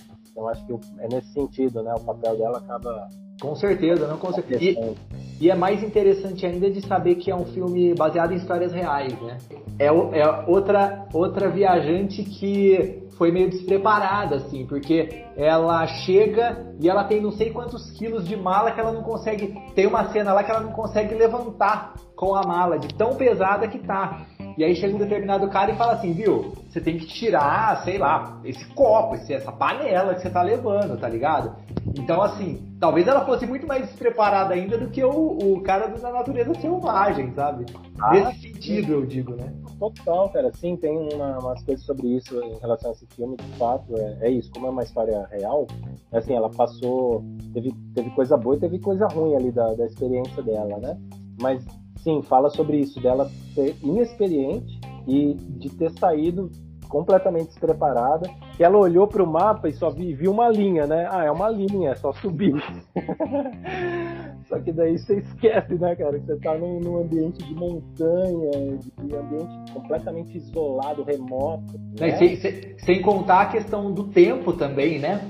mudança climática e tal, tudo mais, né? Cara, sim. Mas ainda assim, acho que ela foi muito guerreira, cara. Foi, foi porque ela tá de barraca, né? E ela faz, ela tem o folgareiro, folgareiro dela ali. Eu, por exemplo, não tinha folgareiro, então essa é uma coisa na minha viagem. Eu não teria a opção de cozinhar numa, num ambiente de natureza, né? Tem muita coisa, tem muita gente que viaja que faz wild, né? E assim, é, falando da coragem dela, sim, ela, sim. É, e isso é uma coisa que eu não tive moral de fazer, por exemplo, acampar em ambiente que você não tem um controle, né? Controlado, né? Então isso é uma coisa que porque esse era o meu limite, assim, sabe, cara? Tem muita gente que acampa, dorme em posto, combustível, dorme na praia.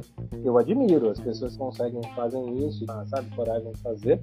Mas, cara, eu não sei, eu, eu preferi tomar esse cuidado, sabe? Cara? Ter, até porque eu queria um ambiente que eu tivesse de conforto e eu pudesse trabalhar. Então não adiantava ficar acampando no meio do nada, eu não poder depois usar o computador, né? Mas é nesse sentido a, a viagem dessa moça, eu preciso rever esse filme, que eu gosto muito desse filme. Ela é isso, né, cara? Envolveu coragem, né? E foi para esse desconhecido aí. Então só isso já é admirável, né, cara? Já, já é admirável mesmo. É, e você falando nessa questão do, do, do, seu trampo, né, durante esses oito meses e tal, você é, tem material ainda para lançar? Conta aí um pouco a respeito do arroba também viaja, né? Tenho. Eu. Porque assim, chegou uma hora que eu não tinha mais braço. Então, muito material foi ficando. Foi ficando, eu fui gravando, fui guardando. E eu, o ritmo de produção também caiu muito. Agora e afeta, né, no Instagram também, né, o número. Pô, né? demais, velho. E agora tá num ritmo legal de novo, que eu tô conseguindo editar, que veio... Parece que faltava até inspiração, cara, pra escrever, criar ali a narrativa, o storytelling dos vídeos, né? Uhum. Então, a, a produtividade caiu demais. Aí juntou cansaço, aí juntou é, a, todas essas questões que a gente estava comentando, saúde, etc. Saúde. E aí o Instagram, cara, se você não mantém ali uma frequência, putz, ele vai caindo seus números, cara, o, o seu alcance, né? E eu fui vendo meu alcance cair, assim, velho. Foi caindo drasticamente e eu não tinha força para agir. Eu fui vendo os números caindo e eu não conseguia fazer nada. Né? E caiu, é... bastante, caiu bastante. Não, e é complicado também porque eu acho que a gente já sente essa que... quando, quando diminui. Por exemplo, às vezes os acessos do, do site, por exemplo. Ah, eles diminuem e aí eu já fico, puta, naquela, né? Caramba, diminuiu e tal. Você também nessa questão de entrega do conteúdo. Eu imagino as pessoas que têm essa questão de milhões de seguidores e tal. E aí, às vezes, por conta disso que afeta também o psicológico. Às vezes a pessoa fala, mas tipo, só número, só assim. Mas essa, essa questão meio mecânica que o Instagram faz a gente ter, isso prejudica também, né? Total, cara. Você vira escravo da ferramenta, cara. Tem muito, e é, acho que isso acontece com todo mundo, cara, porque você fica é, é inevitável, né? Eu acho que é, você fazer o vídeo, soltar lá, tanto faz, tanto faz se der, se der visualização. Não, cara, acho que você pode até fingir, mas né, na realidade você fica assim numa expectativa e aí você coloca uma pressão sobre você mesmo.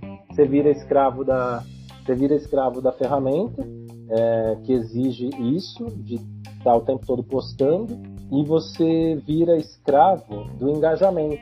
Então, é, eu, cara, eu me peguei várias vezes enrolando para postar ou para produzir o material porque eu queria adiar a frustração. A frustração de do, do vídeo não ficar tão bom quanto o anterior.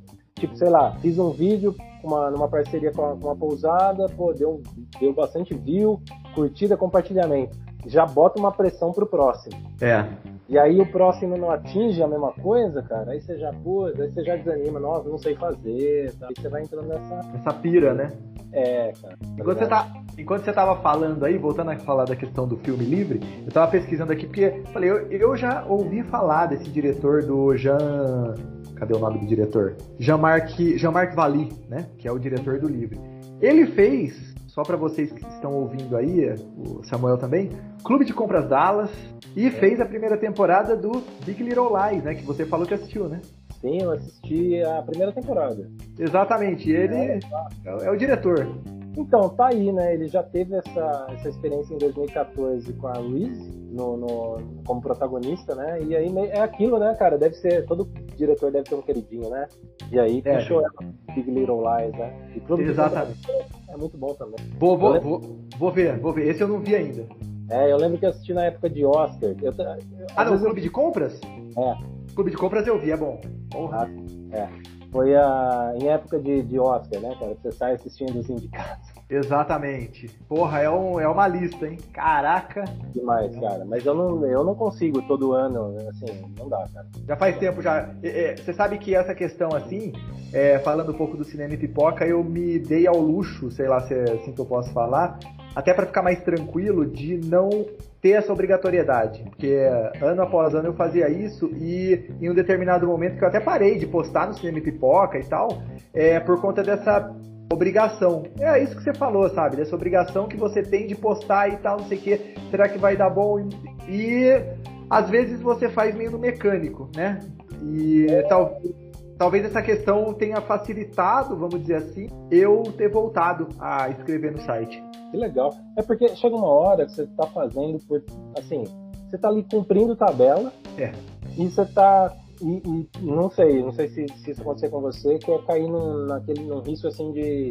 cair num erro, melhor dizendo, de começar a fazer pelos outros, sabe? Pensando justamente nesses números, nas pessoas Sim. e tudo mais. Claro que você vai produzir para o público, mas é, Acho que tem que ser junto, tem uma coisa, uma coisa assim, de você fazer pra você, tá ligado, cara? Você é. fazer. Tem que ter você. sentido pra você, né? É, de ser legal para você, tudo. O processo e o que você tá entregando, se é algo que você olha, que você gosta, que agrada você primeiro. É. E aí, se você der sorte de agradar o público, quem tá ali acompanhando, massa, entendeu? Né? Missão cumprida. E eu acho que eu tô nessa fase agora, que eu também viajo, cara. Eu tô, eu tô fazendo os vídeos, agora tô num ritmo legal, tô editando, tô entregando, mas é uma parada que eu tô fazendo pelo tesão mesmo de ver isso, ver a experiência material, materializada, tá ligado? Tipo, isso é cara, é legal. Vivi isso e agora tá aqui, ó. Tá aqui, até pra eu assistir, cara. Tá isso é legal, isso é legal. Não, você sabe que às vezes eu chego também e vou botar algum podcast, algum pipocast antigo pra eu fazer. vou pra academia e vou ouvindo, sabe? E é legal, assim, porque você sente que tá fazendo sentido. Assim, nem é nenhum tipo de egocentrismo, nem nada disso, mas tá fazendo algum sentido para você, pra sua vida, ou enfim, sabe? Tá legal, é isso que você falou, tá legal, eu tô curtindo, me divertindo, ouvindo eu mesmo e outra pessoa falando. Sim, não tem nada de egocentrismo, não. Acho que é uma coisa de. Porque pode. Ah, ah que vaidade ficar vendo as próprias coisas e ficar se mano, é uma coisa de orgulho, de você ver e falar, pô, que legal, cara. E é. até um lance de você também ah, se afirmar para você mesmo. Tipo, pô, que trampo massa, cara. Que, que, que legal foi ter feito isso. E no meu caso, quando eu assisto, não é, não é só o resultado, cara, é a memória, tá ligado? É. Eu, eu vivi essa parada, mano, passei por ali, sabe? Legal, legal. E você teve algum lugar que você esperava muito ir na sua viagem, mas você não e, mas não foi tão legal, cara? Caramba, mano. Um lugar que eu esperava muito, mas. Ah, mano, olha, você. Eu vou ser. Vai ser complicado pra eu falar. Maceió foi um lugar que eu tava com uma expectativa muito alta. Então, quando eu cheguei, assim, cara, aí eu comecei a descobrir problemas da, da capital alagoana e assim, cara, é bonita, é bonita. Tem uma baita de uma orla, de, de uma infraestrutura, orla urbana ali e tudo mais. Mas, cara, tem vários problemas, e todo, como toda capital. Só que eu me esqueci disso, né, cara? No fim das contas, parece, teve um momento que eu cheguei a pensar, pô, parece que eu tô em Campinas, só que é uma Campinas que tem praia. Com praia, tá. É. Então, esse foi uma. Esse foi um pensamento que veio, cara. Mas ainda bem, que agora eu vou eu fiz o contrário, o movimento contrário. A gente enche o balão, depois estoura. Mas agora eu vou encher o balão do, Maceió, porque assim. Pô, meu lugar favorito por muito tempo, por vários dias ali, foi o, o Arte Pajossado, cinema de rua. Eu adoro cinema de rua. Mas assim, cara, eu fiquei um mês e meio lá. Eu só fui me encantar com Maceió, velho, nos últimos dias. Você acha, que teve, você acha que teve a questão de da sua saúde estar muito debilitada também? Na verdade foi só isso, tá ligado? que era o problema era, era comigo, tá ligado, cara? Eu não tava bem, tava tudo cinza, tá ligado? Se você é de Maceió e tá ouvindo, calma, calma. o problema era ele, não era de você, não. Eu tava vendo a cidade cinza porque eu tava. Eu não tava bem, né? E eu falo isso em alguns stories. Eu não tava, eu não, não cheguei legal ali tava mal, tava vivendo umas paradas e tal. E aí, quando, no, nos últimos dias, cara, e o cinema, olha que louco, o cinema que me ajudou a abrir os olhos e enxergar a cidade, cara, de ver umas coisas pitorescas, assim, e falar, mano, que da hora, velho, isso aqui. E andar de busão e ser surpreendido, cara. Você tá numa ladeira, de repente você olha, você tá com vista pro mar. Tá mar absurdo, né? Caribe brasileiro. Então, assim, cara, é... de... aí eu fui conhecer o litoral norte de Maceió né? A capital tem ali as praias urbanas e tem as praias mais afastadas e é bonito demais. Tudo é bonito, mas aí vai depender do, do que você está buscando. É. Se você quer conforto, se você quer uma comodidade, você vai ficar na, na zona urbana ali, na, nas praias urbanas, que tem uma baita infraestrutura. Se você quer relaxar mais, você quer, sabe, uma coisa mais assim, isolada, natureza abundante, mais preservada, aí você vai para o litoral norte. E lá tem umas praias que, puxa vida, mano, paradisíaco o negócio. Então, Maceió e, os, e o pessoal de lá podem ficar em paz, tranquilos, que, que é uma das capitais mais bonitas do Brasil. E por último, a questão antes de eu falar a respeito do meu último filme, como foi o acolhimento das pessoas ao longo da viagem, cara? Tipo, se você colocar numa balança assim, foi muito mais positivo do que negativo e tal? Olha, cara, eu acho que a questão da, do, do, acolhimento, talvez, assim, a gente vive outros tempos, né? Então, cara, Nordeste do Brasil, de maneira geral, ele tem, ele carrega essa fama e até peso de que é um povo acolhedor e tudo mais.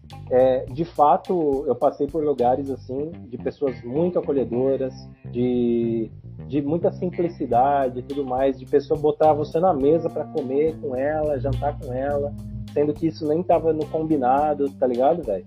Mas tem todo tipo de, de, de, gente, cara. Então não dá pra não dá para generalizar, tá ligado? Assim do tipo da mesma forma que você pode ter uma experiência muito massa se você vier na casa da minha mãe, porque a minha mãe é uma pessoa acolhedora, e você vai sair daqui falando: nossa, o povo dessa cidade que eu não conhecia no interior de São Paulo é um povo muito acolhedor que bota você para comer com você na mesa e tudo mais.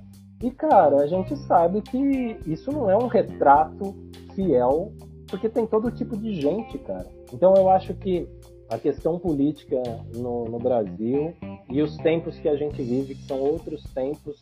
É, e, e, mano, tá cada um cuidando do seu. Tá cada um. A gente tá muito. A gente tá vivendo tempos difíceis, cara. A gente tá cuidando da própria vida. Então, talvez numa outra época, um outro tempo, a gente conseguia cuidar mais um do outro. Hoje a gente está meio ferrado e cada um precisando cuidar de si mesmo, assim, sabe? Então, isso influencia completamente numa experiência que você tem na viagem. Então, assim, topei com gente que torceu para mim, torceu o nariz para mim no Nordeste? Topei, mano. Com preconceito até de estar de mochila, sabe, cara? Porque Aí você perguntou, ah, teve preconceito? Aqui não teve, mas na viagem, de repente, você é mochileiro, passa uma ideia que você não quer fazer nada da vida, você quer só, tá ligado? Não teve preconceito também, mas teve muita, muito acolhimento também. Eu fiz amigos para a vida na viagem e tive pessoas anfitriões que me receberam como se eu fosse da família e que, putz, cara, assim, eu não vou falar nomes aqui para não ser injusto com ninguém, não, mas pessoas muito especiais que fizeram diferença na viagem, que ajudaram a viabilizar a viagem, que me receberam dentro da própria casa, ou mesmo que estava com pousada fora de temporada fechada, mas meu, vem aí que eu te recebo. Então assim, velho, sem, sem palavras. Eu, não, eu, nunca, eu, eu nunca viajei de mochila em outro lugar que não seja o Nordeste, então não posso dizer também assim do tipo, mano, lá é diferente. E a gente sabe que no sul do Brasil, de repente, a gente vai encontrar outro tipo de, de realidade, né? É, então, é, só que eu não tenho o parâmetro. Sem dúvida. Na, viu, na próxima, quando você for pro sul e tudo mais e tal, você fizer. Aí a gente conversa mais. é, porque deve ser diferente, né? Deve, deve. O povo, vai, o povo vai ser mais fechado e tal. E lá no Nordeste, de fato, pela simplicidade, e não é uma simplicidade pejorativa, é uma simplicidade de, de povo que entende que a vida é, é, é luta, né, cara? Então é, as pessoas têm uma tendência a, a, estender a mão, né, velho? A ajudar. Exato. Seja Exato. Na, numa carona, seja numa comida, seja teto, dando teto. Então realmente, se for para colocar na balança, fui mais acolhido do que não fui acolhido. Bom, meu último filme aqui pra gente finalizar esse bate-papo é. Eu já até tinha dado spoiler, né? Central do Brasil, filme de 1998, dirigido pelo Walter Salles, que tem a Fernanda Montenegro, que assim, eu não sei como que ela conseguiu perder. Conseguiu não, né? Como que votaram para Gwyneth Paltrow de Shakespeare Apaixonado e não deram o Oscar para Fernanda Montenegro. E também. E, não, e outra coisa também. É, tem quem goste mais, obviamente, da Vida é Bela, e é um, é um filme legal e tal, mas Central do Brasil, assim, cara, pelo menos um Oscar merecia. E é um filme que lida com um Brasil que a gente, principalmente lá em 1998 e tal, a gente não tinha tanto contato, ou não conhecia tanto assim, né? sertão mesmo, e aí você comentou, né? Ah, tem um pouco a respeito da rodoviária e tal, rodoviária do Rio de Janeiro, e aí a Dora, que é a vivida pela Fernanda Montenegro, ela escreve cartas lá, né, para os analfabetos. E só que ela tem uma uma personalidade um tanto não tão correta assim, vamos dizer, né? E aí acontece que é o, a mãe do menino, que é o Josué, morre, né? Atropelada. E aí ele vai escrever uma carta pro pai dele que ele não conhece. E só que acontece determinadas coisas. Acho que você faz muito tempo, né? Pelo, pelo seu, assim, pela sua cara, faz muito tempo que você não assiste. Acontece determinadas coisas e ela vai junto com o Josué em busca desse pai.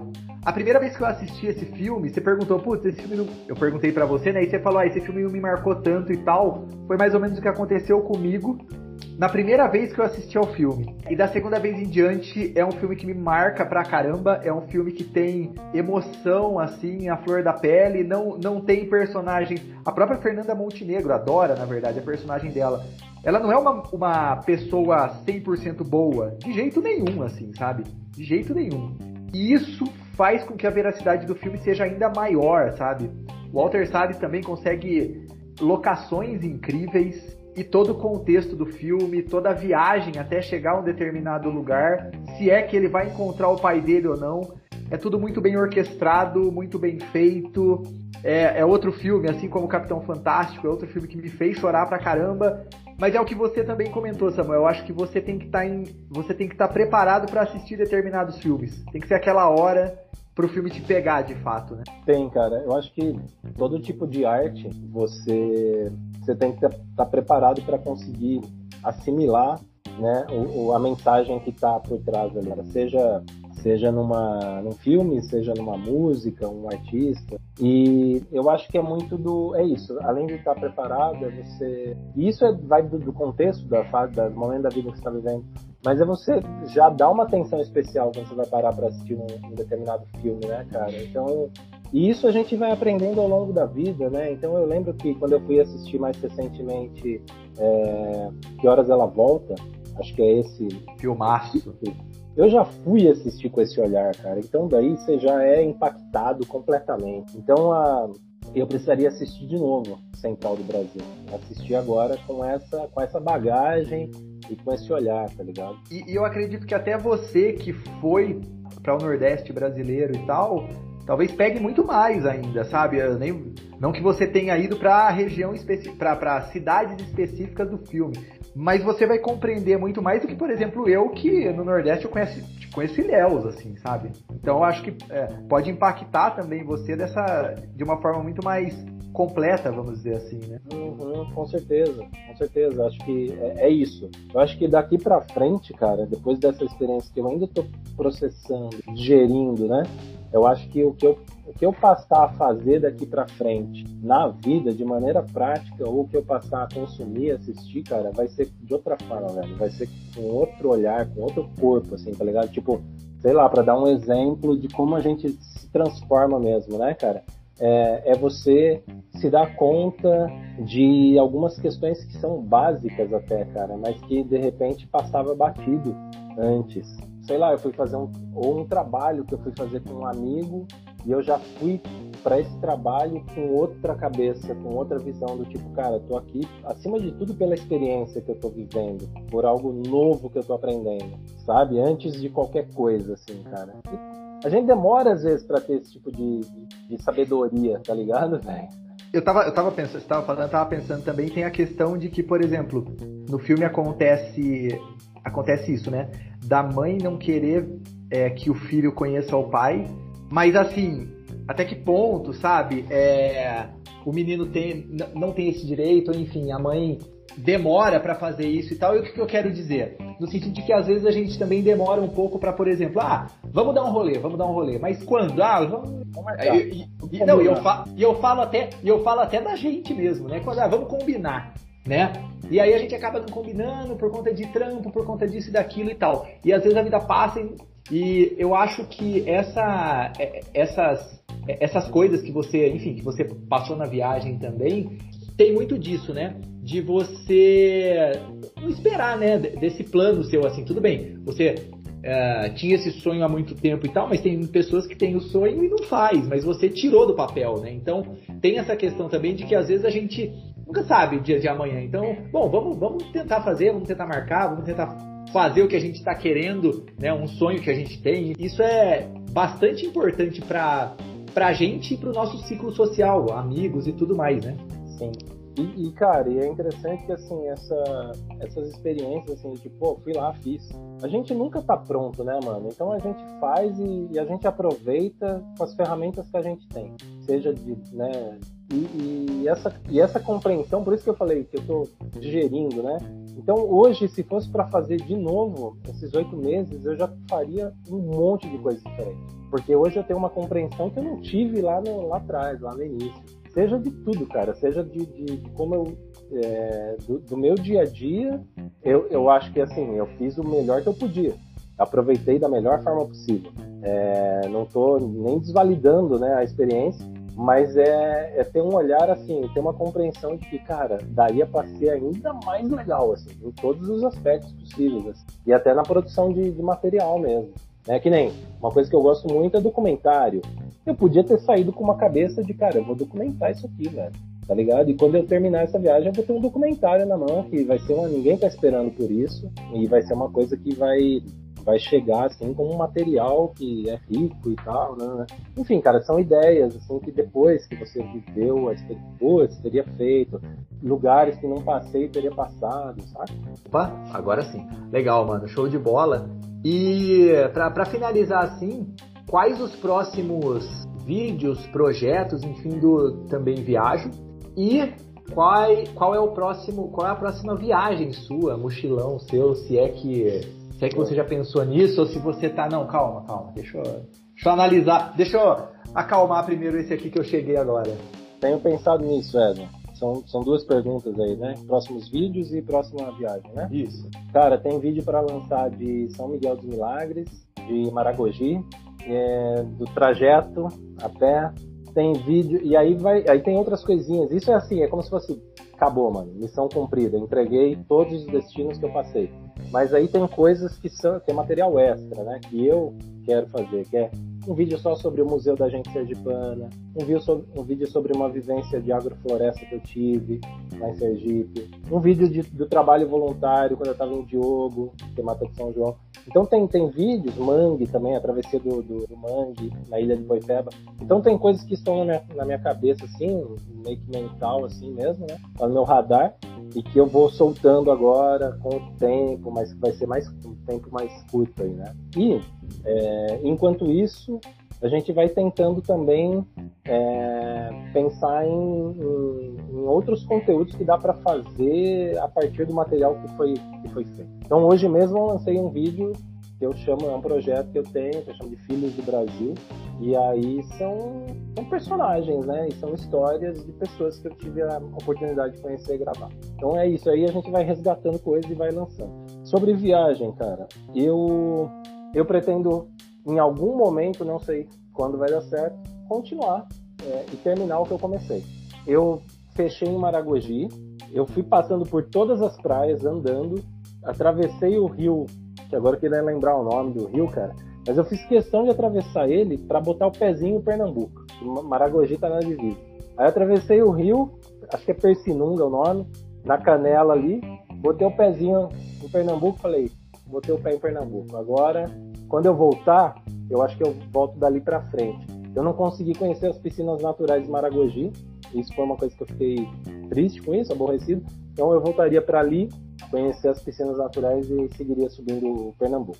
Mas isso, mano, não sei quando vai, vai dar certo, eu precisaria conciliar trabalho, etc.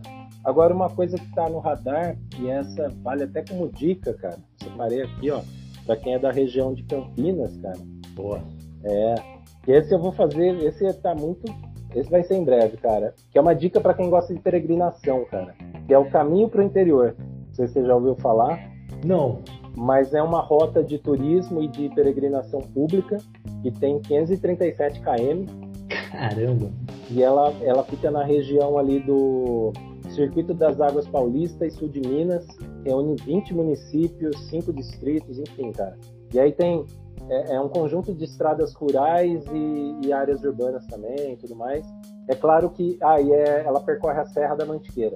É claro que eu não vou fazer Quer dizer, seria legal fazer isso numa tacada só, né? Numa talagada só, você vai dormindo, tem um passaporte, assim como o Caminho de Santiago, um passaporte você vai carimbando ali nos, nos parceiros, mas eu pretendo pelo menos experimentar, a minha ideia, esse caminho ele começa em Amparo.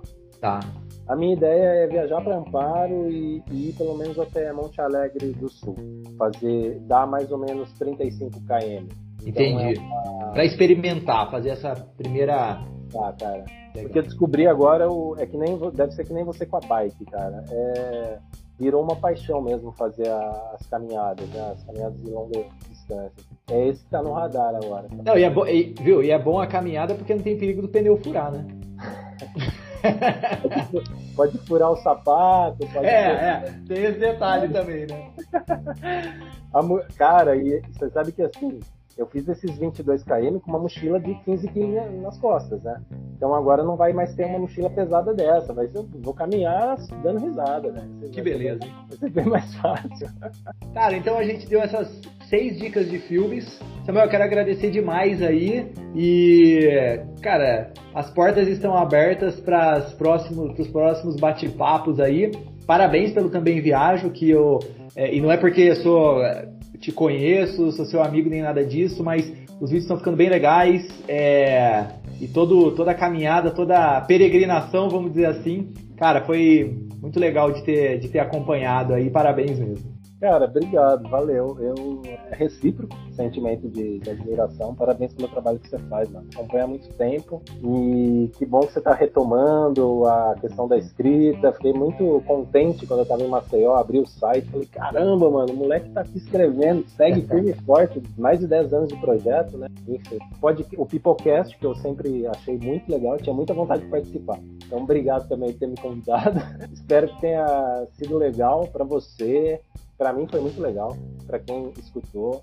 E desculpa ter me estendido, eu sou de gêmeos, falo pra caramba. So, então são dois, então. né, não é, mano? Você, você também? Sou.